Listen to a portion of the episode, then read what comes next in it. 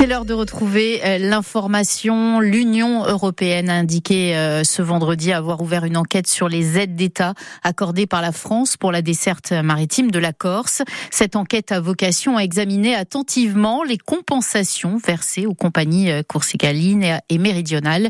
Il s'agit de déterminer, en fait, Roland Frias, la conformité de ces compensations aux règles de l'Union européenne. Oui, Caroline, des compensations de services publics qui représentent près de 854 millions d'euros pour la période 2023-2030. Elles ont été octroyées aux deux compagnies par la collectivité de Corse pour la fourniture de services de transport de passagers et de marchandises. Toutefois, la Commission européenne souhaite évaluer si l'inclusion du transport de marchandises dans ces contrats est justifiée par un besoin de service public et si le volume de trafic prévu ne dépasse pas ce besoin. En substance, cette enquête diligentée par Bruxelles soulève principalement des questions sur euh, la régularité des pratiques de subventionnement dans le secteur maritime, mettant en lumière l'importance des règles de concurrence au sein du marché unique européen. Et Roland, cette ouverture d'enquête forcément suscite des réactions. Oui, tout d'abord euh, du côté des syndicats, Frédéric Alpotz, euh, secrétaire général de la CGT des marins, estime que cette enquête n'est pas surprenante étant donné euh, les récentes tensions liées à l'ouverture par la méridionale d'une ligne début avril entre Toulon et l'île Rousse.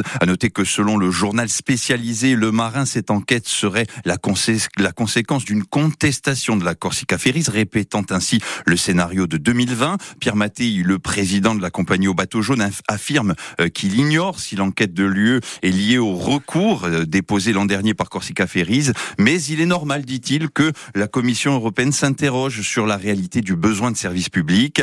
Les directions de la Corsica Linea et de la Méridionale n'ont pour leur part pas souhaité faire de commentaires. Et puis, euh, enfin, du côté de la collectivité de Corse, l'Office des Transports rappelle que les différentes contractualisations de la DSP Corse Continent ont été sécurisées au plan juridique en harmonisation des droits internes et communautaires. Merci Roland pour ces précisions. Et puis, euh, rappelons que l'article est à lire également sur Bleu RCFM.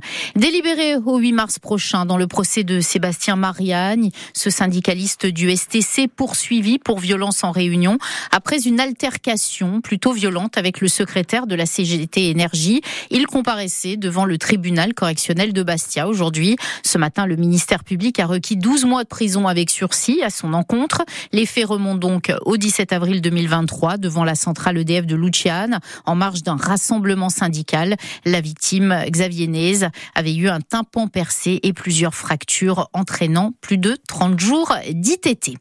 Retour à présent dans les locaux de la collectivité de Corse. Depuis 10h30, les 18 élus de la délégation insulaire, conviés par le président de l'exécutif, enchaînent les heures de réunion. Ils planchent sur un texte pour porter les revendications corse à Paris le 26 février, place Beauvau. Le laps de temps est plutôt court, c'est lundi. C'est lors de ce rendez-vous que doit se conclure le processus qui a débuté en mars 2022. Alors en attendant, après 7 heures de débat, l'accouchement du texte se fait toujours attendre. Paul Ortoli, vous êtes sur place. Est-ce qu'un consensus semble enfin se dessiner. Eh bien, Caroline, c'est presque ça. Les élus sont en train de se mettre d'accord sur le désaccord. Un texte est en cours de rédaction pour acter les points de divergence et les points de convergence. C'est cette déclaration qui doit servir de base à la discussion ce lundi place Beauvau pour tracer les grandes lignes de l'autonomie. Encore une fois, rien de nouveau sous le soleil.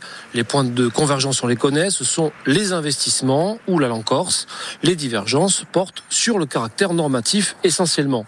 Les élus ont travaillé sur deux textes. Celui porté par Gilles Siméon, un document de 12 pages portant la mention accord. Le texte de la droite de trois pages et demie était plus ramassé.